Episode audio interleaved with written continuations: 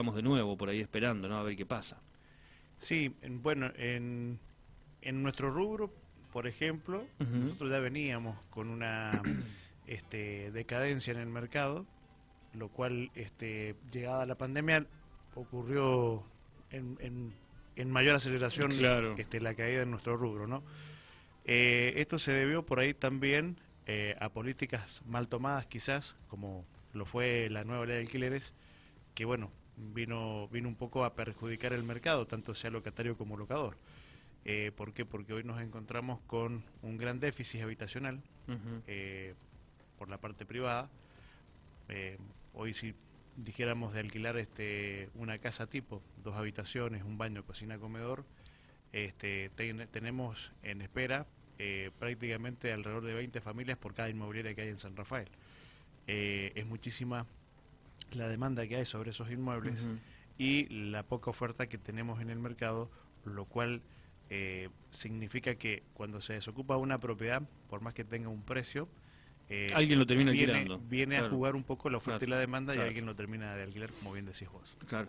Eh, yo recuerdo que mm, antes de hablar de, antes de que existiera la ley, ¿no? Los inquilinos a veces pedían que existiera algo que lo regulara y, y, del otro lado también se hablaba de algo que lo regulara.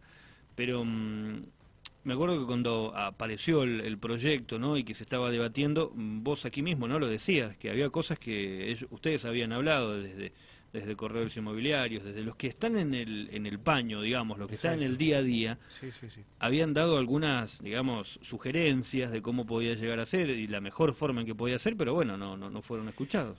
No fuimos escuchados en ese momento y en realidad eh, de todo el proyecto que se aprueba, o que actualmente está vigente, eh, solamente se piden dos puntos fundamentales, eh, que una es el plazo, bajarlo de los tres años a los dos, para crear una mayor certidumbre en el mercado.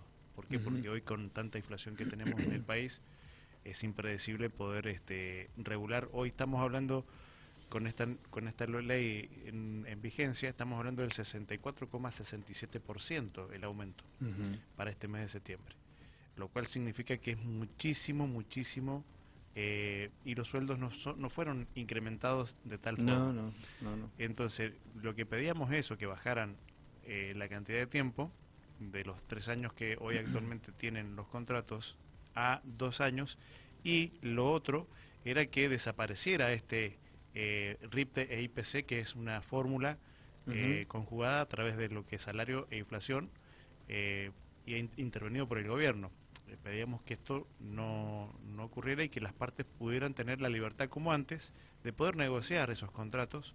Sí, negociar el porcentaje, por ejemplo, y, negociar la cantidad de tiempos. Y antiguamente lo hacíamos en relación a las paritarias también. Eh, si vamos años para atrás, nos manejábamos con un, si bien eran semestrales, pero nos manejábamos con un índice muy bajo, entre el 12 y el 15% cada semestre.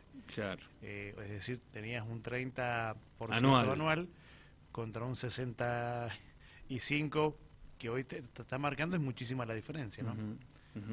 Sí, pero eh, el, tema es que vos, eh, cuando lo podías hacer con el, con el dueño, ¿no? Y que podías hablarlo con el inmobiliario, con el dueño, con lo que sea, eh, tenías la facilidad de sentarte ahí cara a cara, conocerte y, ver más o menos, mira, yo puedo hasta acá, bueno, pero lo que necesitamos, y, era otra forma, ¿no? Ahora es esto o... No le sirve ninguna hacemos, de las dos partes, porque claro porque al inquilino se le hace muy difícil estos escalonamientos anuales, eh, pasar eh, de un 40% eh, a un 65% en un año es muchísimo. Y para el propietario tampoco le sirve, porque si bien ahora respira el propietario, va a respirar uno o dos meses. Luego, la misma inflación le vuelve a comer ese ingreso que él eh, tiene seguramente para este, su vida cotidiana, ¿no? Eh, y eso hace que, bueno, los inversores hoy por hoy decidan no, no, no hacer inmuebles para darlos en locación. Por eso hay tanta, este, demanda. y poca oferta. Eh, hoy este, construir es muy caro. Eh, para el que está construyendo lo debe saber perfectamente, eh, los este, elementos que se utilizan para la terminación de las propiedades, como por ejemplo un termotanque, eh, un calefactor, una cocina, hoy esos artefactos están carísimos y este, sumado a que eh, los alquileres no se puede eh, digamos, sacar el rédito necesario, esa persona, ese, ese inversor termina perdiendo dinero. Tiene, la, tiene el capital, pero no tiene la rentabilidad que tenía otros años. Claro. Supongamos que esto nosotros volvemos ¿no? al, régimen anterior. De, cuánto porcentaje podríamos estar hablando, por ejemplo, de un alquiler? Semestral, anual. Que semestral, te digo, como, como, como persona que, que a veces alquila, me conviene mucho más el semestral que el, que el anual a veces. Yo creo que va en relación también, como antes lo hacíamos, conforme las paritarias este, arreglaban, eh, entonces uno tenía un índice cómo guiarse y cómo iba a ser ese año, ¿no? Claro. Y en función a eso, eh, las cuentas salían muy parejas. No, no había... poner hubo un 25% cada, a los seis meses, bueno, claro. lo acomodamos a ese porcentaje. Exactamente. Exactamente. Eh, yo creo que tendría que ser un poco más bajo por el tema de los salarios. Hoy los salarios no, no están incrementados En, un, en un 50%. Entonces, eh, la canasta familiar también eh, tiene su, efecto, el, costo de vida tiene su efecto. Entonces, todo esto hace un mix para el cliente y por ahí se encuentra con que no puede pagar ese alquiler y tiene que achicarse, bajarse de esa casa a un departamento y si está en un departamento irse a otro más chico o bien reubicarse con los padres nuevamente, que es lo que nos ha pasado el último tiempo y hemos notado en el mercado, ¿no? Claro, la gente se vuelve a, la casa de los padres y no paga alquiler. Y lo que pasa es que el ingreso es uno solo, el dinero es uno solo, lamentablemente. Entonces, y las cuentas por ahí se acrecentan y bueno, eh, tienen que buscarle la, la solución. Vos me hablabas de un déficit recién, me hablabas de una estadística directamente, ¿no? ¿De cuántas familias estamos hablando, por ejemplo, hoy en día que alquilan, o sea, de, inmuebles que están para alquilarse o alquilados? Aquí en San Rafael. En San Rafael nada más. Y en San Rafael tenés aproximadamente más de 10.000, 12.000 inmuebles este, dedicados, digamos, a, a, lo que es la vivienda permanente. Antes habían muchos más. Eh, muchos de los propietarios decidieron retirarlo del ofrecimiento. Algunos los migraron a la venta otros los migraron a turismo, entonces ahí tenemos una escasez bastante grande en lo que es la oferta y sumado a esto que bueno, tampoco hay créditos hipotecarios que permita que aquel inquilino que puede pagar una cuota eh, de alquiler sea en realidad la cuota del banco para su primera vivienda, ¿no? Para su propio techo. Entonces, sí, aparte el último crédito que hubo, el UBA, fue bastante...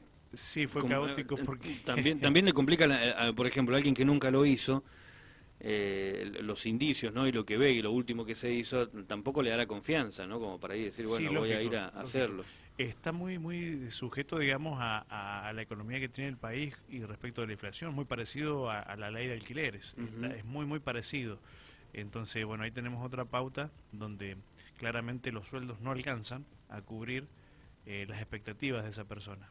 Y esto por ahí merece que el gobierno desde algún punto eh, pueda comenzar eh, a hacer un guiño hacia el lado de la gente que realmente lo necesita, porque hoy tenemos muchas familias que buscan propiedades, buscan casas. La familia por ahí crece, llega el segundo o tercer hijo y tienen que tener un techo. Y, otra cosa que por ahí tampoco eh, está sucediendo, el IPB no está entregando propiedades tampoco. Y ahí tenemos otro factor en contra, por lo cual la demanda de alquiler es abismal, es, muy alta. Claro, sigue creciendo. Sigue creciendo. Eh, estamos hablando con Jorge Altamirano, él es eh, justamente el delegado en la zona sur del Colegio de Corredores Inmobiliarios. Jorge, em, ¿y qué pasa, por ejemplo, ustedes obviamente deben conocer casos, cuando una persona llega ahora a un aumento del 60 y pico por ciento y, tiene un contrato que supongamos le queda todavía un año y medio y, la persona te dice, no, no puedo, no puedo, me tengo que ir? Bueno, generalmente en ese contrato, si está bien redactado, debe tener cláusulas eh, por lo cual se puede rescindir, eh, pagando lógicamente las penalidades de rigor.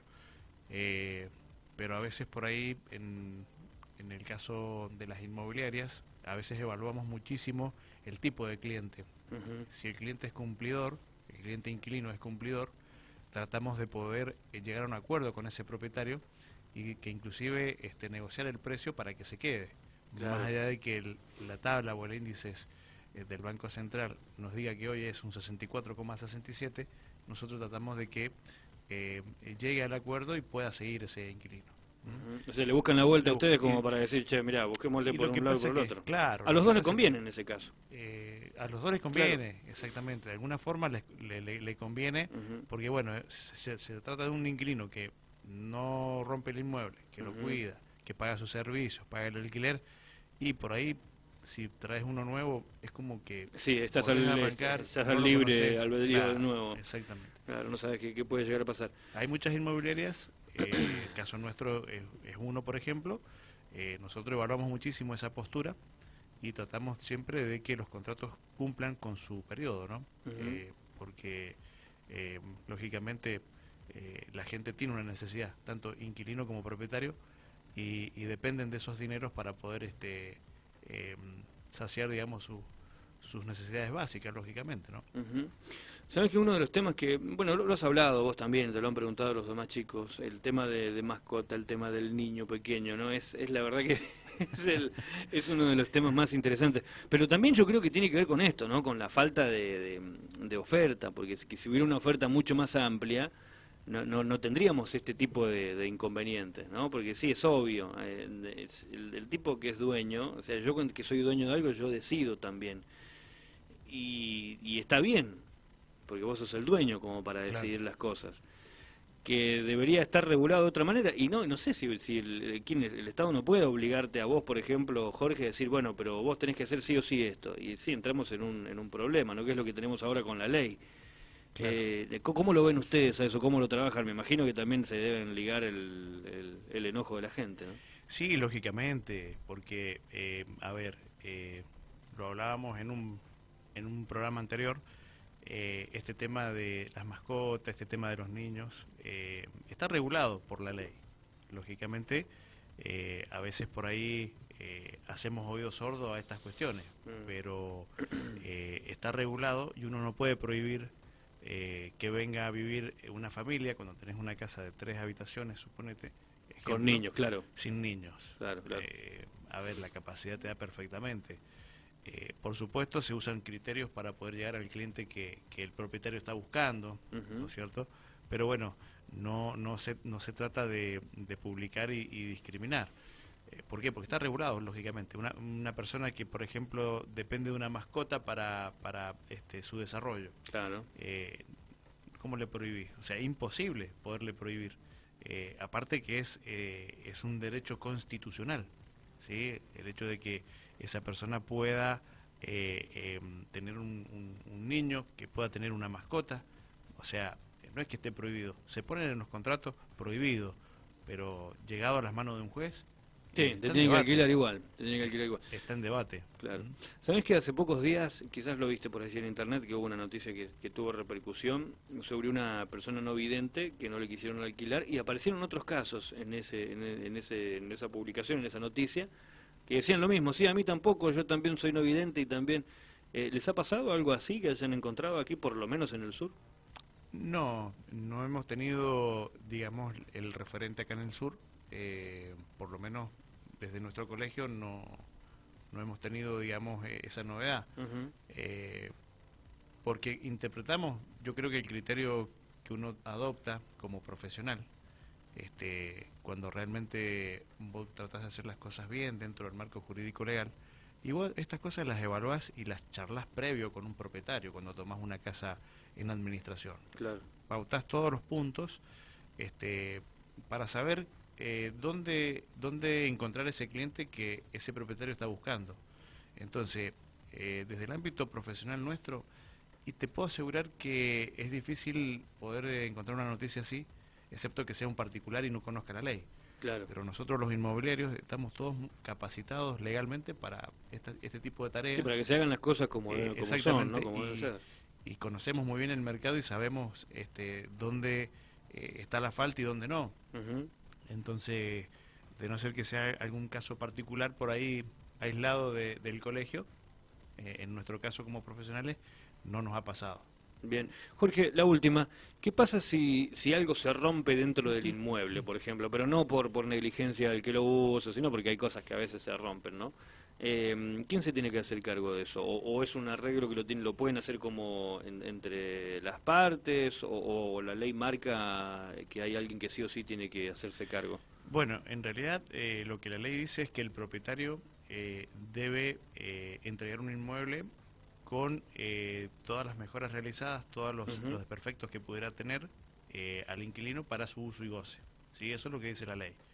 Ahora, es verdad también que en el medio puede pasar que eh, la propiedad tenga vicios ocultos. Esos vicios ocultos quieren decir que, eh, vamos a, dar el ejemplo, eh, no se llovía antes y ahora se empezó a llover, se empezó a filtrar el techo. antes no había una pérdida de agua en un caño y ahora empezó a transpirarse o empezó a perder. Bueno, ¿a quién le corresponde todo eso? Eso le corresponde al propietario. Bien.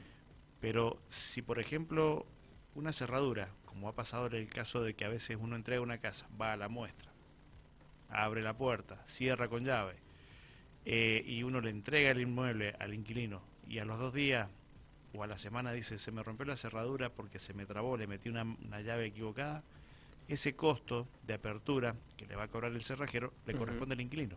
Claro. Y así hay muchas cosas que, bueno, está regulado por la ley, eh, porque ambas partes, recordemos que hoy tienen derechos y obligaciones, tanto propietario como inquilino. ¿sí? No es más como antes, que antes el inquilino tenía la obligación de pagar y el propietario el derecho de cobrar. Hoy está regulado parejito. Claro. Entonces, se busca en el código en función a lo que son mejoras, que es lo que le corresponde a cada parte. Pero básicamente doy un pantallazo eh, es largo el tema. Sí, sí, obviamente, porque es más, yo te puedo llegar a decir, bueno, ¿qué pasa en el otro caso, en el que la cerradura eh, es mala? O sea, por ejemplo, a los pocos días empezó a andar mal, y bueno, sí, ahí ya eh, corresponde el propietario, o sea, esto ya no, pero bueno, es, algo como para...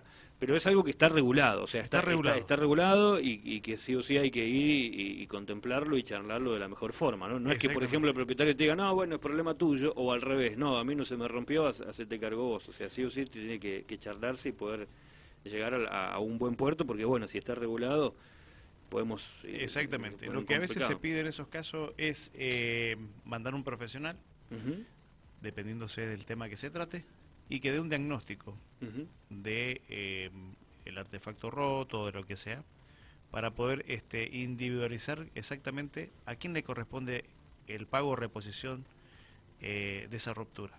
¿sí? Eh, generalmente esto es lo que hacemos en la práctica real. se rompió un caño, bueno. Un plomero. alguien, que sepa hacerlo, particulado y vamos. Y que diagnostique si fue producto de, vamos a dar un ejemplo, justo eh, se me dio por colgar un, cuadro y pasaba el caño de agua, claro. taladré y lo rompí. Claro. Como también puede ser un caño que va empotrado. Sí, empezó a aparecer, eh, arrancó a aparecer humedad y bueno. Y, hay que, hay que este, reemplazarlo. Entonces, el plomero va a ser quien, en este caso, estamos hablando de cañería, el plomero va a ser quien nos da el diagnóstico de decir, esto tiene 40, 50 años, no sirve más. O esto fue perforado Claro, fue negligencia de, la persona que lo hizo. Claro, ahí entonces se deduce quién, quién debe cubrir ese gasto, ¿no? Si propietario o inquilino. Jorge, gracias. Gracias a ustedes por la invitación, muy amable, Aquiles. Gracias. Eh, Jorge Altamirano, que